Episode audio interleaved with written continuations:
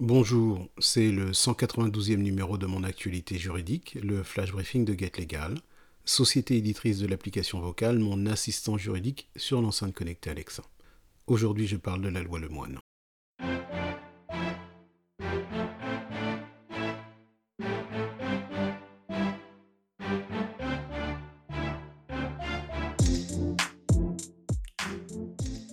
La loi du 28 février 2022 pour un accès plus juste, plus simple et plus transparent au marché de l'assurance emprunteur, plus connu sous le nom loi Lemoine, est entrée en vigueur le 1er juin dernier. Elle concerne l'assurance emprunteur, c'est-à-dire la garantie demandée par un établissement de crédit accordant un crédit immobilier, et ce afin de le protéger en cas de défaut de remboursement de l'emprunteur, mais aussi afin de protéger l'emprunteur en cas de survenance d'imprévus l'empêchant d'honorer le remboursement de son emprunt. On pense par exemple au cas d'accident, de maladie, de décès ou encore de perte d'emploi. La loi Lemoine fait suite à plusieurs textes ayant réformé l'assurance crédit immobilier. Nous pensons tout d'abord à la loi Lagarde du 1er juillet 2010 qui a permis le libre choix de l'assurance emprunteur.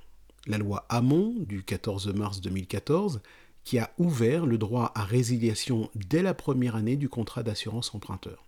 Et enfin, la loi Sapin, et particulièrement l'amendement dit Bourquin du 9 décembre 2016, qui a étendu le droit de résiliation au-delà de la première année de contrat.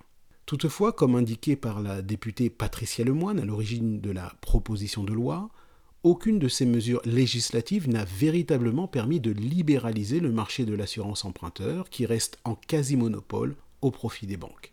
C'est en effet un marché de 7 milliards d'euros de chiffre d'affaires qui s'ouvre ainsi. Alors quels sont les apports de cette loi? Eh bien tout d'abord, à compter de son entrée en vigueur, donc le 1er juin 2022, la loi Lemoine permet pour tous les crédits immobiliers signés après le 1er juin 2022 de résilier et changer de contrat d'assurance de prêt à tout moment de la vie du contrat. Il est à noter qu'avant la loi Lemoine, l'emprunteur ne pouvait changer d'assurance emprunteur qu'à la date anniversaire de son crédit, et ce, avec un préavis de deux mois. Donc, fini le préavis de deux mois et fini la contrainte de la date d'anniversaire. L'emprunteur peut résilier et changer d'assurance emprunteur à tout moment. Il faudra toutefois que le nouveau contrat offre des garanties équivalentes à l'ancien et que l'emprunteur informe sa banque de son intention de résilier le contrat. Mais il pourra le faire par une lettre simple, un courriel ou même par un message sur son espace client. Il n'est donc plus nécessaire d'informer la banque par lettre recommandée avec accusé de réception. Notez ensuite que pour les contrats d'assurance en cours, les dispositions de la loi Lemoine seront applicables à partir du 1er septembre 2022. Alors quelles conséquences pour l'emprunteur?